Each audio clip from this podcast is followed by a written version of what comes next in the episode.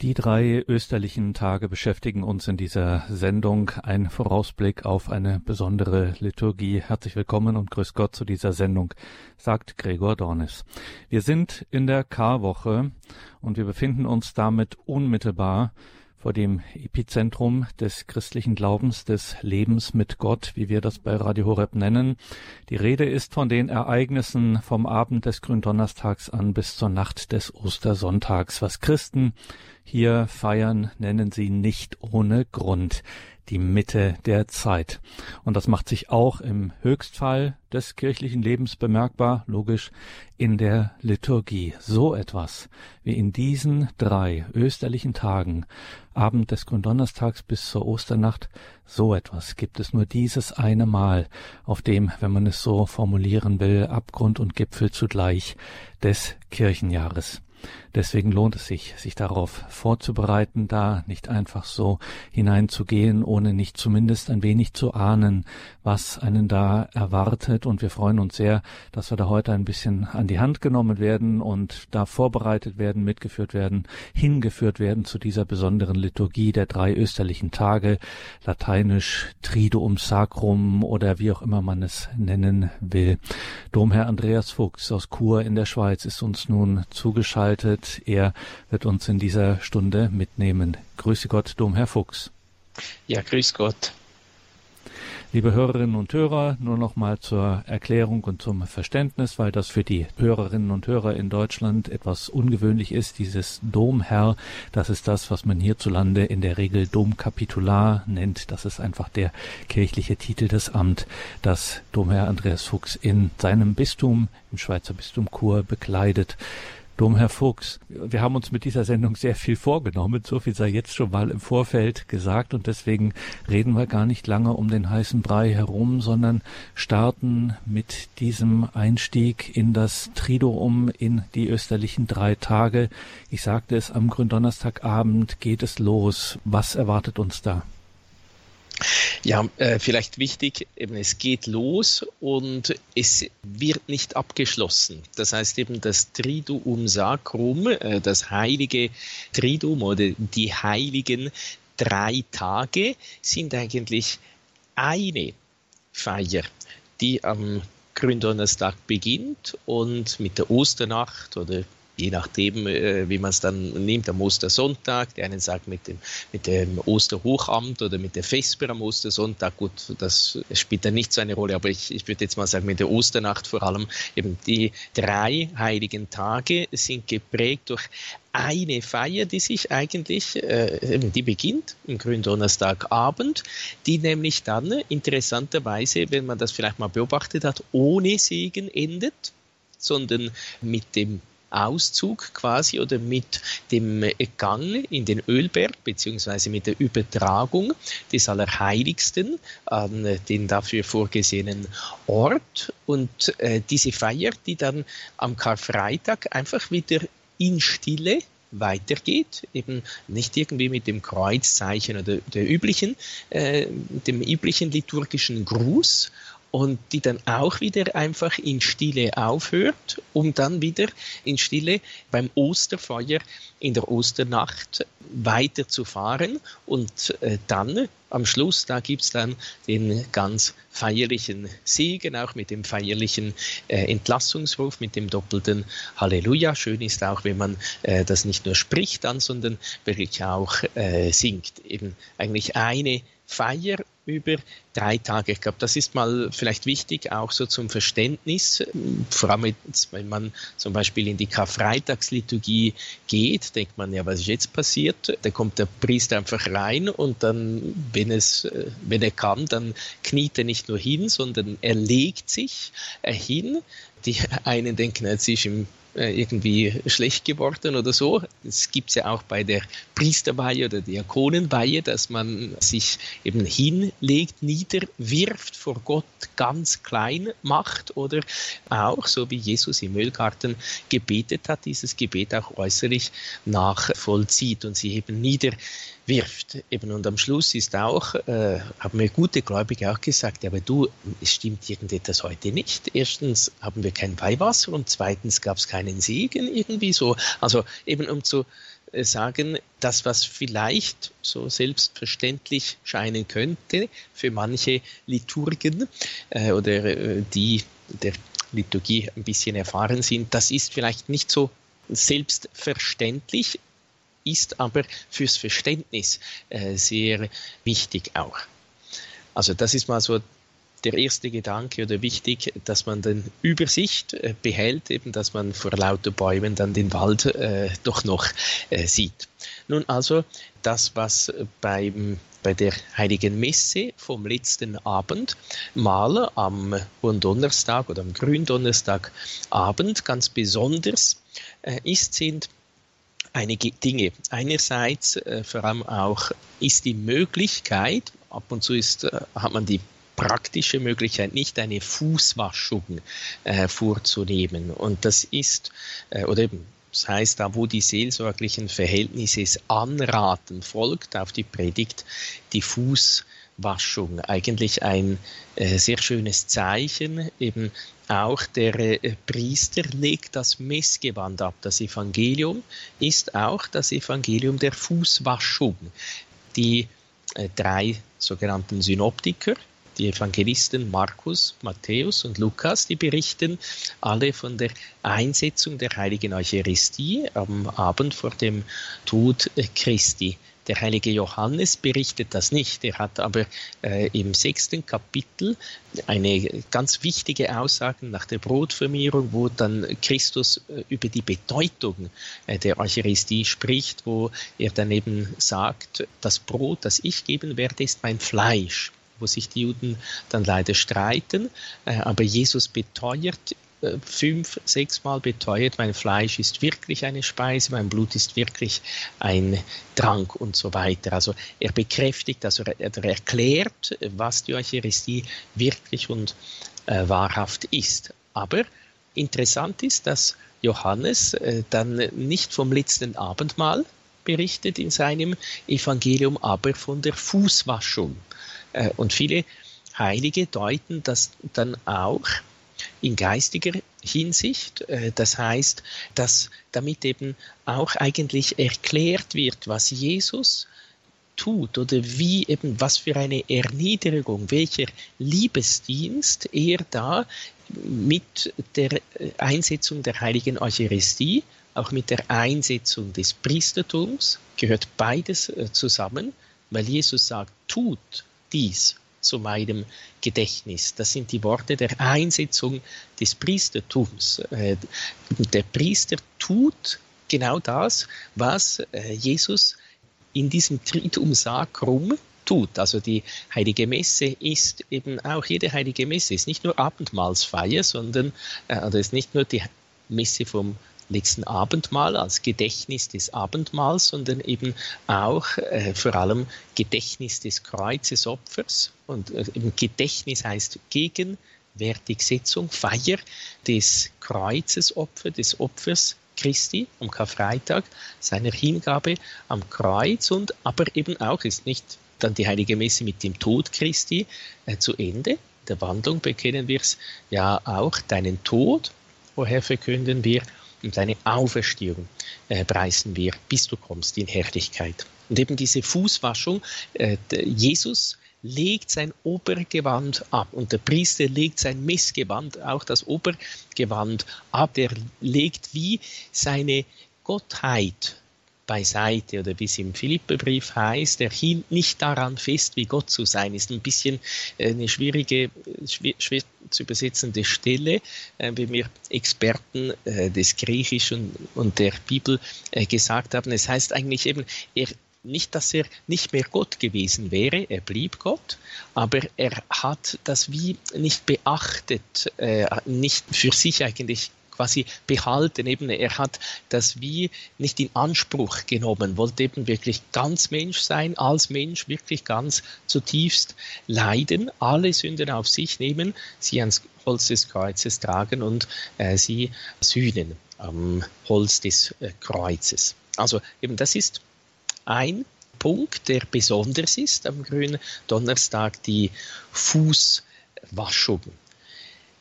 Dann ein weiterer, zwar nur kleiner, aber ganz, ganz wichtiger Punkt ist äh, so ein halber Satz im Hochgebet. Äh, nämlich, da heißt es bei der Wandlung, heißt es am Abend, bevor er für unser Heil und das Heil aller Menschen das Leiden auf sich nahm. Und jetzt kommt eben dieser entscheidende kleine Satz, das ist heute.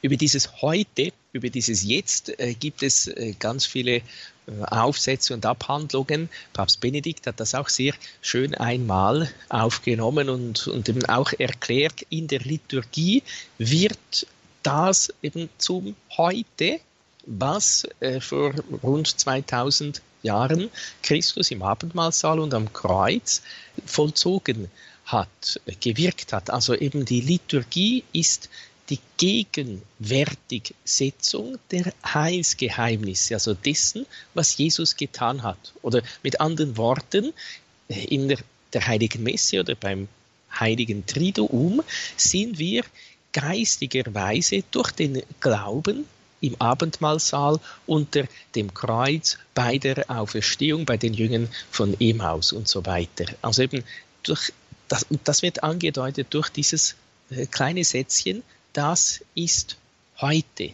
Eben, Liturgie ist nicht einfach nur ein bisschen daran denken, was da vor 2000 Jahren sich in Jerusalem abgespielt hat, sondern Liturgie ist immer aktuell, ist eben immer eigentlich Gegenwart, äh, ist gegenwärtig Sitzung. Wir feiern das, was Jesus vor 2000 Jahren in der Geschichte vollbracht, vollzogen hat, äh, sicher auf wunderbare, geheimnisvolle Art und Weise, aber nicht deswegen, weil es geheimnisvoll und wunderbar und unseren Augen verborgen ist, wäre es weniger wirklich, sondern es ist eine Wirklichkeit, eine Wahrheit des Glaubens, eben wie schon erwähnt, die wir in jeder heiligen Messe selber verkünden. Deinen Tod, woher verkünden wir und deine Auferstehung preisen wir, bis du kommst in Herrlichkeit. Und dann haben wir auch bei der Eucharistiefeier vielleicht noch ein kleiner ebenso auch äh, ein kleiner Schatz, den es da äh, zu entdecken gilt in der Liturgie der Heiligen Messe vom letzten Abendmahl, weil ja oftmals geht das ein bisschen unter äh, vielleicht. Da gibt es einen Kehrvers oder ein sehr schönes Lied. Den Kehrvers kennen wir meistens, den Text zwischendurch leider nicht so äh, zur Gabenbereitung. Nämlich äh, der Text oder der Kehrvers heißt, wo Güte und Liebe da wohnet Gott, äh, beziehungsweise auf Lateinisch kennen wir es vielleicht heutzutage besser, ubi caritas et amor ibi Deus ist. Gibt ja auch ein äh, schöner These-Gesang dazu. Und dann gibt es eben der Text dazwischen. Äh, das gibt auch eine alte äh, lateinische äh, Vertonung, äh, die man aber kennen äh, muss, um sie dann singen zu können. Äh, aber eben auf, auf Deutsch ist die auch äh, ganz, ganz schön oder eignet sich auch zur persönlichen Betrachtung, um, um vielleicht auch tiefer in dieses Geheimnis des Gründonnerstags einzutreten. Das ist eigentlich ein, ein Gebet. Christi Liebe hat uns geeint. Lasst uns verlocken und jubeln in ihm. Fürchten und lieben wollen wir den lebendigen Gott und einander lieben aus lauterem Herzen. Da wir allesamt eines geworden sind, hüten wir uns, getrennt zu werden im Geiste. Es fliehe der Streit, böser Hader entweiche, in unserer Mitte wohne der Herr. Christus spricht zu den Seinen, wo zwei oder drei in meinem Namen versammelt sind, da bin ich mitten unter ihnen. So lasst uns Gott anhangen aus ganzer Seele, und nichts soll stehen vor seiner Liebe.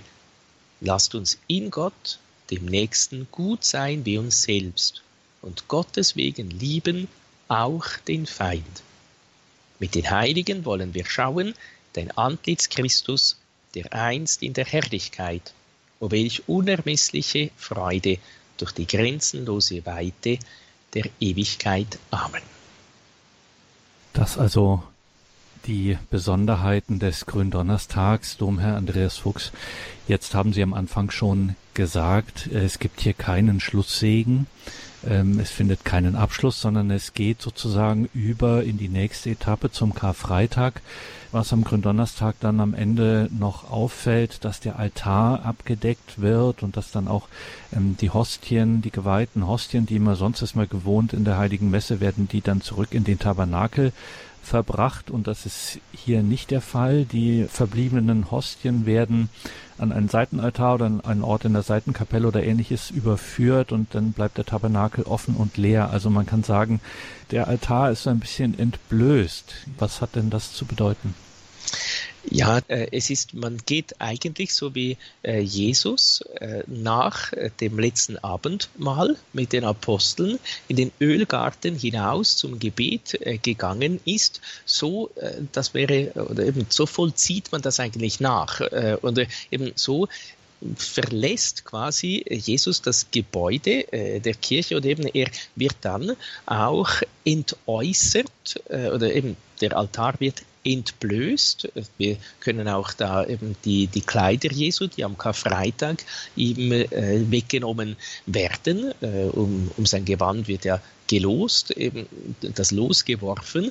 Äh, und ebenso wie er äußerlich entblößt wird, so entäußert, entblößt er sich, äh, wie schon erwähnt, seine Gottheit, äh, beziehungsweise auch äh, im gewissen Sinn seiner Menschheit oder äh, eben, eben äh, Hymnus äh, zum Fronleichnamsfest besingt der heilige Thomas von Aquin auch eben, hier ist ganz verborgen deine Menschheit ganz. Eben äh, die Gottheit sieht man nicht, die Menschheit sieht man noch viel weniger, aber auch eigentlich schon am Kreuz. Der Psalm sagt ja auch nicht mehr äh, eben, er hatte keine schöne Gestalt, dass wir ihn anschauen mochten. Oder beim den Gottesknechtslieden äh, im Buch Jesaja, äh, ein Wurm bin ich, äh, kein, kein Mensch mehr.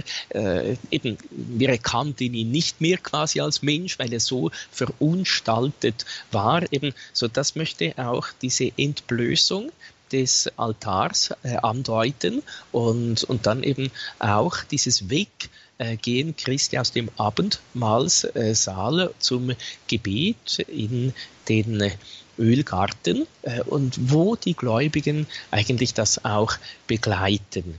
Auch eine, eine sehr schöne Stunde in äh, ein Pater, äh, der Alttestament Professor, äh, damals als ich äh, studierte, der war, der war immer einige Zeit auch in der Grabeskirche äh, in Jerusalem tätig. Und dann sagt er, schaut, hier hat es eine Kapelle mit Jesus im Ölgarten, denn das ist der Augenblick, wo Jesus ganz bestimmt Zeit hat. Also eben eigentlich ein sehr schöner Gedanke, eben da ist Jesus allein, da betet er, da betet er äh, für uns alle. Äh, das heißt aber, da hat er wirklich ganz viel Zeit für uns. Und da ist er froh, wenn wir ihn auch durch unser äh, Gebet trösten. Da bittet er ja auch die Apostel, die dann leider äh, schlafen, äh, um ihr Gebet, betet und wachet, betet mit mir, wachet äh, mit mir, betet und wachet, damit, wir, damit ihr nicht in Versuchung geratet. Also das wäre äh, die Idee oder das sollten wir tun. Oder an vielen Orten sind ja auch dann eine Gebetswache oder die ganze Nacht wird äh, dann auch mit Jesus gewacht, wird gebetet, äh, wird bei Jesus verbracht, um äh, diese Stunden mit ihm zusammen zu verbringen. Die Liturgie der drei österlichen Tage, der drei heiligen Tage im Kirchenjahr vom Gründonnerstag bis Ostersonntag eine einzige Liturgie, wie wir in dieser Sendung mit Domherr Andreas Fuchs aus Chur in der Schweiz schon gelernt haben. Also, der Gründonnerstag klingt still aus und die nächste Etappe der Karfreitag, die Karfreitagsliturgie beginnt ebenfalls still und auch eine ganz besondere Liturgie am Karfreitag. Ja, der beginnt, äh, wie ich schon kurz erwähnt habe, einfach mit dem stillen Einzug äh, und dann legen der, der Priester je nachdem auch die Ministranten, äh, sich hin, sie werfen sich nieder. Äh, dieses Niederwerfen eben Zeichen der völligen Unterordnung auch, der Nachahmung Christi, der sich eben so sehr erniedrigt hat. Eben niedriger geht's nicht mehr, als wenn man liegt. Äh, man kann sich nicht mehr kleiner machen. Also wir machen uns so ganz klein. Wir sind uns ja der Größe Gottes bewusst, der so seine, seine Liebe, die so weit geht, äh, dass er seinen Sohn sendet, der am Kreuz für uns stirbt und dann auch äh, so die, diese äh, in einigen Ländern auch übliche Gebetshaltung, dass man sich niederwirft und in Kreuzesform am Boden betet. So in unseren Breitengraden vielleicht äh, nicht so, aber äh, im Osten äh, habe ich äh, vernommen oder so im Orient, je nachdem, so im Mittleren Osten sei das eben auch üblich. Also eben, es beginnt ganz still und dann beginnt der Priester nicht irgendwie mit dem Kreuzzeichen oder so, äh, auch nicht mit Lasset uns beten, sondern dann kommt einfach ein Gebet. Und ein sehr spannendes Gebet, äh, damals als ich im Seminar war, hat der Bischof äh, einmal eine Predigt äh, darüber gehalten. Es beginnt nämlich mit Gedenke, Herr, der großen Taten, die dein Erbarmen gewirkt hat. Und er hat das dann verknüpft, also das Gedenke, Herr, mit der Anfang, mit dem Anfang der Fastenzeit. Bedenke, Mensch, dass du Staub bist und wieder zum Staub zurückkehren wirst. Und da könnte man nochmals dann eine Brücke schlagen bei einer Priesterweihe, äh, äh, der Priester, der eben genau all diese Geheimnisse auch an sich nachvollziehen soll, heißt es äh, auch, wenn ihm Kelch und Patene, Ostenschale, nach der Priesterweihe überreicht wird, äh, bedenke, was du tust, ahme nach, was du vollziehst. Und dann ein sehr schöner Satz, der uns vielleicht auch durch diese Kartage begleiten könnte. Und stelle dein Leben unter das Geheimnis des Kreuzes. Also eben so ein, ein Leben zu führen unter dem Geheimnis des Kreuzes, nicht unter dem Schatten oder unter irgendeinem Schatten so im negativen Sinn, sondern ein Leben zu führen unter dem Geheimnis des Kreuzes. Eben das, was wir hier in diesen äh, wenigen Stunden, in diesen drei Tagen des äh, Heiligen Tritums feiern, eben äh, da das ganze Leben hineinlegen. Oder wie eine Gläubige äh, einmal gesagt hat, die jetzt nicht so super fromm äh, war, aber äh, mal eben ein Jahr auch wirklich all diese Liturgien mitfeiern wollte, sagte sie, ich habe da entdeckt, da hat mein ganzes Leben darin Platz.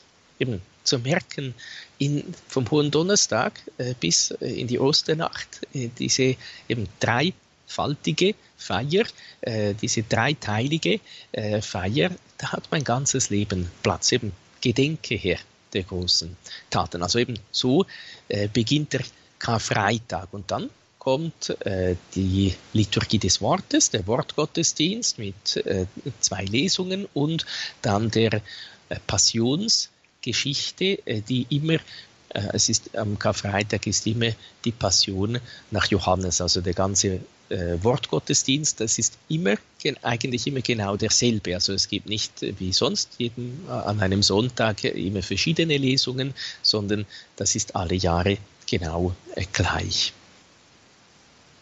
Und dann bleibt es sehr stark beim Wortanteil. Ähm, wie ist das? Wird am Karfreitag äh, gepredigt oder nicht? Es heißt, nach der Leidensgeschichte folgt gegebenenfalls eine kurze Homilie, eine kurze Predigt. Also eben gegebenenfalls heißt, ja, wenn eine äh, Predigt äh, da äh, ist, äh, dann kurz. Oder auch, das hat es eigentlich schon äh, am Palmsonntag auch, wo auch die Passionsgeschichte ja verlesen wird, entweder nach Markus, Lukas oder Matthäus, weil einfach irgendwie, was möchte man da noch hinzufügen? Ich glaube, ähm, sicher, man kann vielleicht irgendwie noch ein vertiefendes Wort oder ein Wort eben zur persönlichen Vertiefung, aber man sollte diese Liturgien auch nicht zerreden. Also ähm, es ist vielleicht ein bisschen so, zum Verständnis, was ich äh, meine. Es ist wie wenn ich eingeladen bin in ein feines Restaurant. zum Nachtessen. Dann genieße ich einfach auch die ganze Ambiente, äh, dann genieße ich eben so, äh, dann, dann, dann spricht ja äh, meistens so der Kellner auch, erklärte mit, oftmals mit vielen französischen Ausdrücken, was jetzt da serviert wird. Meistens versteht man überhaupt nichts, äh, aber es ist einfach irgendwie schön, einfach eben die ganze Atmosphäre. Wenn jetzt der Koch kommen würde, und mir erzählen würde, wie er das Fleisch zubereitet hat, dass er es angebratet hat, äh, so und so viele Temperatur, was in der äh, Soße ist und so, muss ich sagen, ja bitte, aber ich möchte es jetzt einfach genießen, bitte. Äh, ich möchte nicht noch viele Kommentare haben. Ich komme dann gern mal in die Küche und dann können Sie mir alles erklären. Eben, das wäre das, was wir jetzt machen. Jetzt erklären wir. Aber bei der Feier äh, sollte es immer eine Feier sein, ist keine äh, Katechismusstunde, die Liturgie, sondern äh, sicher, sie lehrt auch vieles, aber es ist keine, eben keine Religionslehrstunde, sondern es ist immer eine Feier. Und eben dieses äh, auch wenn es vielleicht schlicht ist, aber dieses feierliche ebenso wie äh, bei einem feinen Nachtessen mit den äh, Kerzen und der ganzen Atmosphäre, das das Ganze, das sollen wir äh, im besten äh, Sinn genießen. Äh, und, und deshalb sagt, also das ist jetzt meine Überlegung, äh, deshalb heißt es auch, ja, es sollte gegebenenfalls kann eine kurze Predigt da sein, aber muss nicht unbedingt. Und über zwei Besonderheiten müssen wir hier noch sprechen, Besonderheiten in der Karfreitagsliturgie, Herr Fuchs. Das sind zum einen besondere, ausführliche Fürbitten und dann auch noch, ähm, wo man erlebt, dass das Kreuz äh, in einer besonderen Weise verehrt wird. Ja, die Fürbitten, das sind vorformulierte, vorgegebene äh, Fürbitten. Es sind insgesamt eigentlich zehn an der Zahl, äh, wobei man, es heißt auch, wobei man auswählen kann. Auch aus der Zahl der Fürbitten kann der Priester diejenigen auswählen, die den örtlichen Verhältnissen am meisten entsprechen. Und äh, oftmals wird, werden die auch die Gebetseinladung gesungen. Und dann ist so äh, das, was die einen äh, so ein bisschen spöttisch äh, kirchliche Gymnastik äh, nennen. Aber das ist, ja, an das mag man sich dann vielleicht auch erinnern, wenn es heißt, beuge die Knie. Und dann eben, eigentlich ist zuerst, sagt man, schaut, jetzt beten wir eben für die Heilige Kirche oder für den Papst, für alle Stände der Kirche, für die Einheit der Christen. Eben quasi das Gebetsanliegen wird vorgetragen. Dann beuge die Knie, eben um ganz persönlich still jetzt zu beten ist eine Gebetsaufforderung und dann erhebet euch, dann steht man wieder auf und der Priester schließt äh, diese Gebete, diese persönlichen Gebete mit dem Gebet der Kirche ab und dann kommt die nächste Fürbitte, für wen das man dann betet. Eben sehr schöne, feierliche äh, Fürbitten, schön auch wenn es gesungen ist, eben weil es einfach äh, ja auch irgendwie feierlicher ist. Jetzt nicht triumphaler, aber eben schlicht feierlicher. Und darauf folgt dann die äh, Kreuzverrierung. Äh, da gibt es gemäß dem Messbuch zwei äh, Formen. Entweder äh, ein verhülltes Kreuz wird enthüllt und gezeigt, das ist so die übliche Form, oder ein unverhülltes Kreuz wird gezeigt. Das habe ich jetzt noch äh, nie erlebt aber könnte man auch äh, machen. Und eben schön ist, wenn, wenn der Priester auch, sagen wir, das, äh, dieses Ecce lignum crucis in quo salus mundi pependit, äh, auch musikalisch äh, singen kann. Ist nicht ganz so einfach, aber auch nicht so schwierig und dann eigentlich jedes Mal einen Ton höher. Äh, und dann äh, kniet man jedes Mal nieder. Das hat so eine Parallele, die aber eigentlich leider so ein bisschen verloren gegangen ist oder steht da nicht mehr, äh, dass man das macht. bei der Oster Kerze in der Osternacht äh, beim Lumen Christi äh, könnte man, oder so haben wir es damals im Seminar äh, auch gemacht, dann eben auch dreimal knien. Also so eben das dreimal die dreimalige Anbetung des Gekreuzigten am Karfreitag und die dreimalige Anbetung des auferstandenen Christus, die die Osterkerze für Sinn bildet, den Auferstandenen in der Osternacht feiern. Und dann gibt es noch die Sitte des Kommunionempfangs, obwohl keine ähm, Messe an dem Tag stattfindet. Genau, je nachdem. Äh, einige äh, Priester sind dafür, dass man das streicht, aber äh, die, die Liturgien der, der Kartage, eben dieses Tritum äh, Sanctum, die sind auch schon damals unter Pius XII. ein wenig geändert worden. Jetzt ist die Kommunion vorgesehen und ich persönlich finde es eigentlich, muss sagen, auch sehr schön, wenn einem schon die heilige Messe das Messopfer, das, äh, die Gedächtnisfeier oder eben die Gegenwärtigsetzung äh, des Kreuzes Opfers genommen ist, äh, weil eben wir feiern den Tod Christi und in der Heiligen Messe feiert man den Tod und die Auferstehung Christi. Deshalb äh, feiert die Kirche da am Karfreitag und am Karsamstag eben keine äh, Heilige Messe, weil man dann schon die Auferstehung auch mit feiern würde. Aber eben, wenn man schon das Messopfer nicht darbringen darf, dann wenigstens den Trost der Heiligen Kommunion. Das ist äh, so, äh, ja, äh, ist meine Überlegung. Also äh, insofern eben, Jesus lässt uns nicht ganz allein. Aber es gibt natürlich auch Liturgen, die sagen, nein, wenn Jesus gestorben ist, dann eben, dann muss alles gestorben sein und dann soll es auch keine Kommunion geben. Gut. Aber die Liturgie jetzt ist so, dass äh, die Kommunionfeier stattfindet. Es muss ja niemand so äh, die heilige Kommunion empfangen. Es wird niemand gezwungen äh, dazu. Und auch diese liturgische Etappe dieser einen Liturgie der drei österlichen Tage, Gründonnerstag bis Ostersonntag, auch hier gibt es keinen klassischen äh, Segen zum Schluss, also Segen mit Kreuzzeichen. Es gibt so ein Segensgebet, aber eben nicht das äh, gewohnte Kreuzzeichen.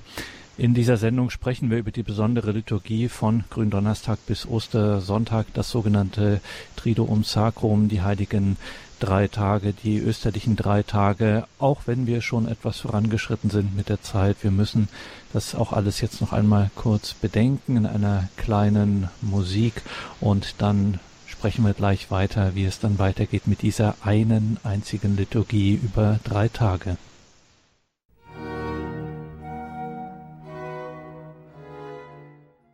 Die österlichen drei Tage vom Gründonnerstag bis zur Osternacht, eine einzige Liturgie.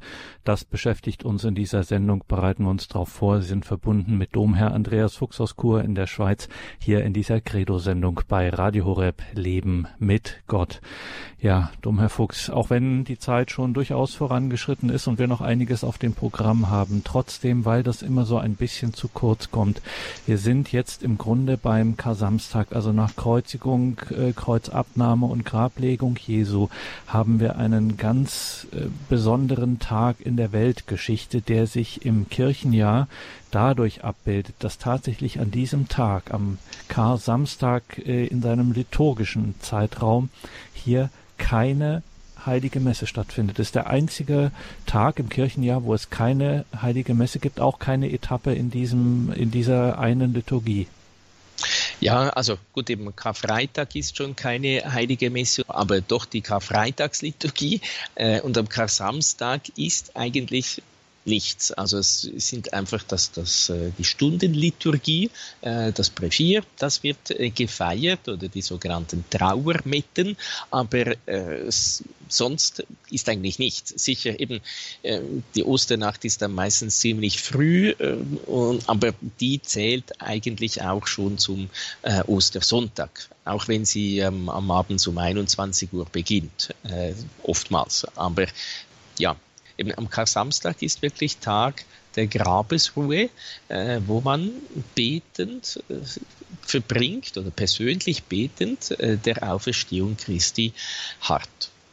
Das ist also auch, ich wollte es nur noch mal äh, sagen, auch das ist eine Zeit, ich meine, da ist man äh, im Alltag einfach auch mit Vorbereitungen beschäftigt, der Ostersonntag steht bevor etc. Und irgendwie ist es so gefühlt immer so, dass man es nach der Karfreitagsliturgie dann so denkt, na jetzt haben wir sozusagen das Gröbste hinter uns und jetzt äh, kümmern wir uns um den Alltag und dann kommt irgendwann die Osternacht. aber auch das bei allem Verständnis und bei aller Berechtigung, aber auch diese Zeit des Kasamstag, dieses Harrens, auch dieses, äh, dieses äh, ja, äh, ernsten Abwesen, dieser ernsten Abwesenheit von von Gott, also dieses Christus im Grab liegen, auch das kann man durchaus in die eigene Andacht und soll man in die eigene Andacht auch ruhig mit hineinnehmen. Ja, sicher. Das wäre schön, eben gerade, äh, wenn man jetzt vielleicht nicht etwas gerade vorbereiten äh, muss äh, für äh, den Ostersonntag, äh, umso schöner. Oder wenn man sich mindestens vielleicht eine Stunde Zeit nehmen kann, so wirklich ganz still zu werden. Je nachdem hat so auch das heilige Grab in einer Kirche schön eingerichtet, wo, wo da der gekreuzigt oder gestorbene Jesus dargestellt wird, dass man da eben ein bisschen auch in Ruhe mit Jesus eben diese Grabesruhe mitfeiert. Und dann am Abend oder in der Nacht, je nachdem wie es liturgisch vor Ort vorgesehen ist, dann die Feier der Osternacht. Ja, das ist dann eben, das ist eigentlich die Nacht oder die, die absolute wichtigste Feier eigentlich des, des ganzen Kirchenjahres. Ist, es ist eine Nacht des Wachens und des Gebetes. Eben, also es ist eine Nacht. Deshalb heißt es, äh, soll sie äh, nicht vor Einbruch der Dunkelheit beginnen und auch nicht nach der Morgendämmerung des Sonntags enden, weil sie eben eine Nachtwache, eine Nacht des äh, Gebetes ist oder eben, wie es auf Deutsch heißt, die Osternacht.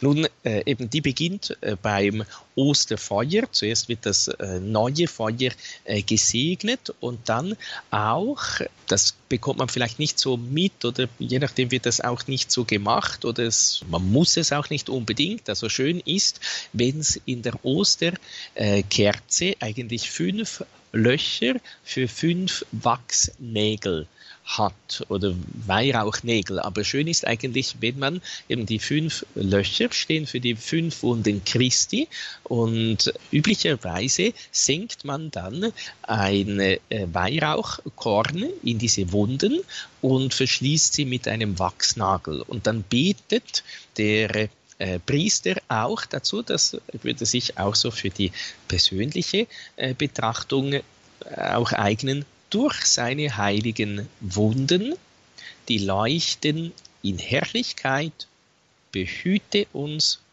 und bewahre uns Christus der Herr. Und dann wird äh, die Osterkerze angezündet äh, und äh, dann folgt das erste Lumen Christi äh, und Deo Gratias, also Christus das Licht und äh, dann auf Deutsch Dank sei Gott und dann zieht man in die dunkle Kirche ein. Äh, auch der Weihrauch äh, wird da äh, entzündet, der geht voraus und bildet dann, eben, es ist sehr eindrücklich, wenn man das einmal so erlebt hat, wenn die Kirche wirklich ganz dunkel ist äh, und nur durch die Osterkerze erhellt wird und da quasi die Weihrauchsäule davor aufsteigt, eben dann kommt das sehr schön zu, zur Geltung, dass Christus wirklich das Licht ist, eben so die Wolke und das Licht oder der Durchzug durchs Rote Meer da mit der, oder die Begleitung Gottes oder die Gegenwart Gottes äh, in der Wolke, in der Lichtsäule im, im Alten Testament äh, ist sehr schön eigentlich versinnbildlich bildet eben Christus, der die Finsternis besiegt, am Anfang nur durch diese Flamme äh, der Osterkerze, die aber eigentlich die Kirche sehr schon erleuchtet und dann nachher auch eben sehr schön, das Licht wird weitergegeben und erhält dann äh, auch die ganze Kirche. Und wenn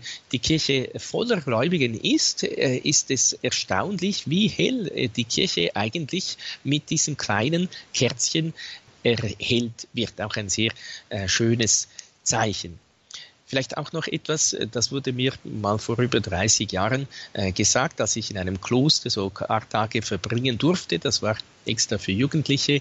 Da wurde uns auch ein bisschen erklärt, eben, dass da eigentlich die Osternachtfeier auch so die vier Grundelemente, also Erde, Feuer, Luft und Wasser, die kommen alle ja sehr, sehr prägend vor. Also das Feuer wird eigentlich aus der Erde geschlagen. Äh, und in jenem Kloster war das wirklich so. Ein Bruder hat da äh, das Osterfeuer aus dem Stein geschlagen, eben auch um das irgendwie da eben das Element der Erde, eben dann das Feuer, eben das Licht, das da immer wieder in der Osternacht zur Geltung kommt und dann die Luft, der Heilige Geist sowieso und, und das Wasser, dann auch eben die Taufwasserweihe und das Wasser, das äh, über die Gläubigen ausgesprengt wird bei der Taufe Erneuerung. Also das ist auch etwas, das man sich vielleicht nicht so ganz äh, bewusst ist äh, und das einem vielleicht eben auch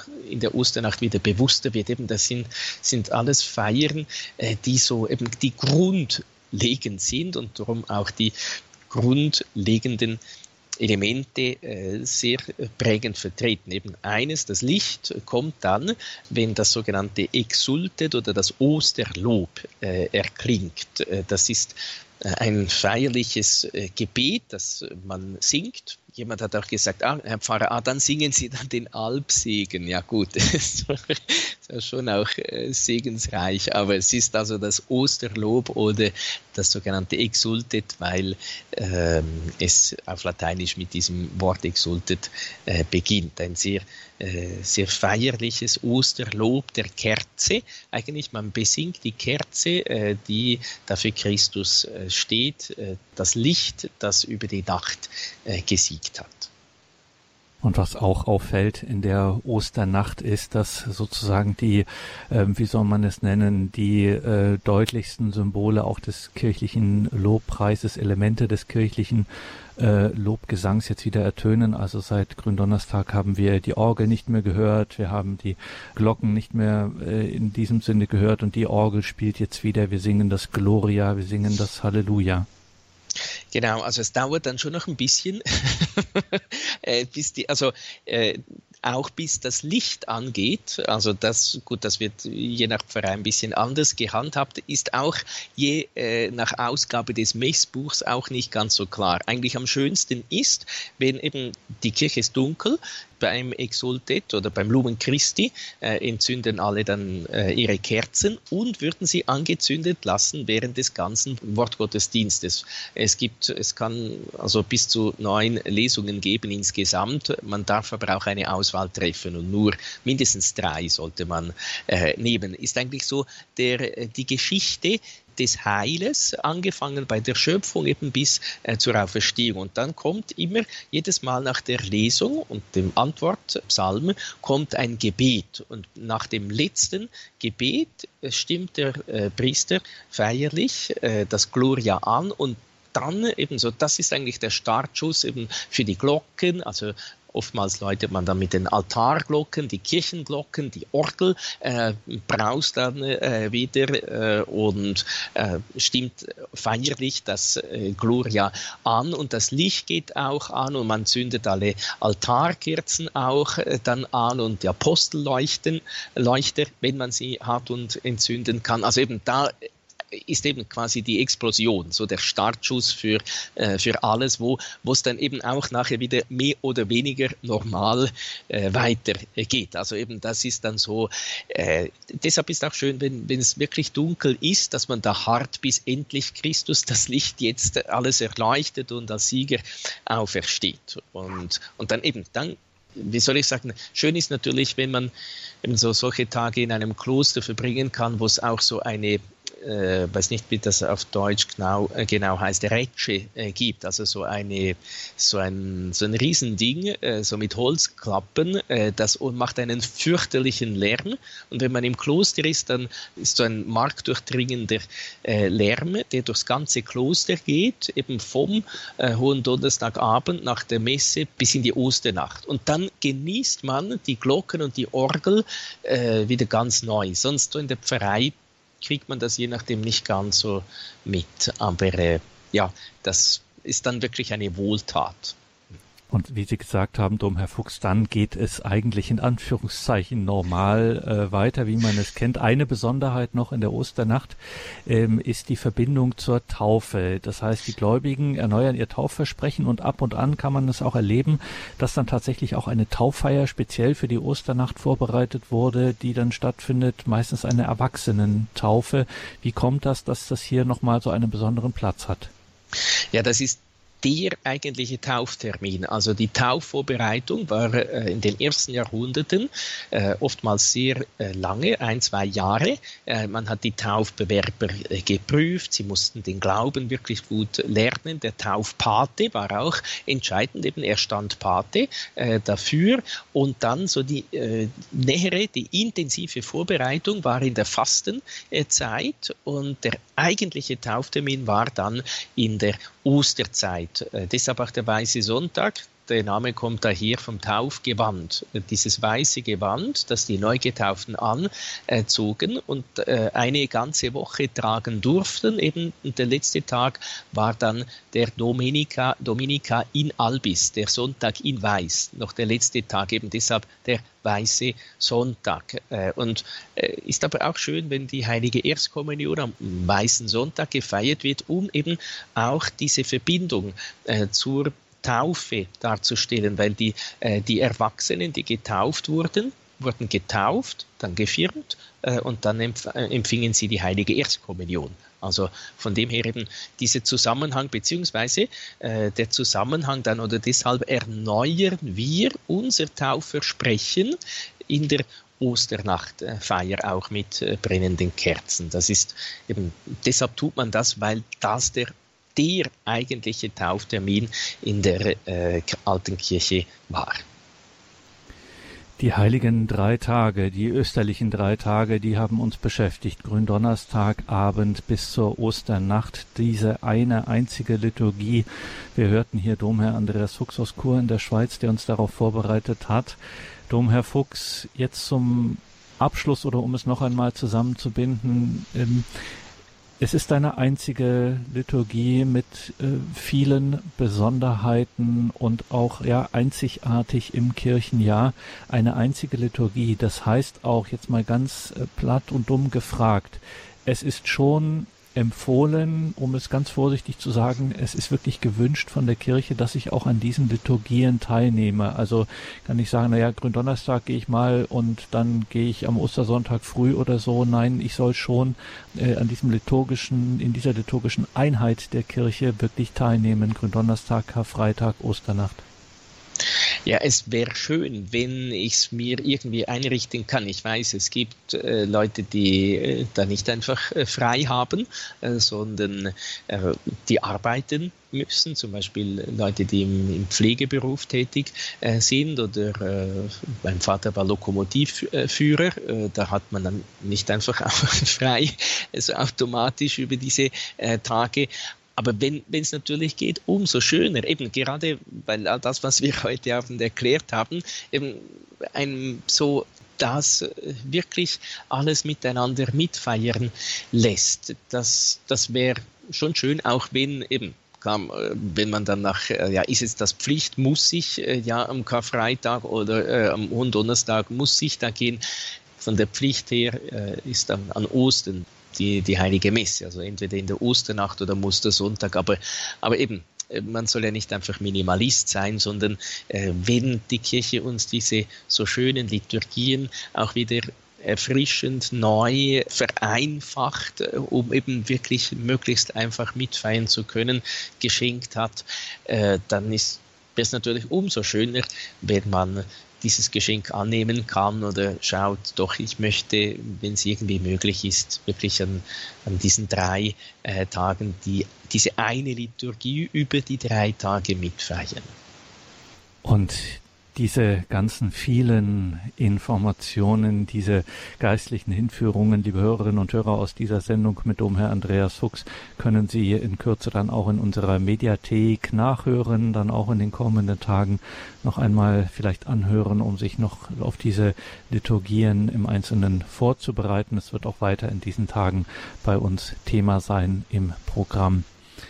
Mein Name ist Gregor Dornis. Danke Ihnen allen fürs Dabeisein. Danke, dass Sie uns auch in diesen schwierigen Zeiten nicht vergessen, immer weiter daran auch denken, dass wir wie in der gesamten Weltfamilie von Radio Maria, zu der wir ja bei Radio Horeb gehören, als die deutsche Radio Maria Station, dass wir ausschließlich nach der materiellen Seite ausschließlich von ihren Spenden leben, dass es dieses Radio nicht gäbe ohne ihre materielle Unterstützung in einer Spende. Viele kleine Spenden sind da auch dabei.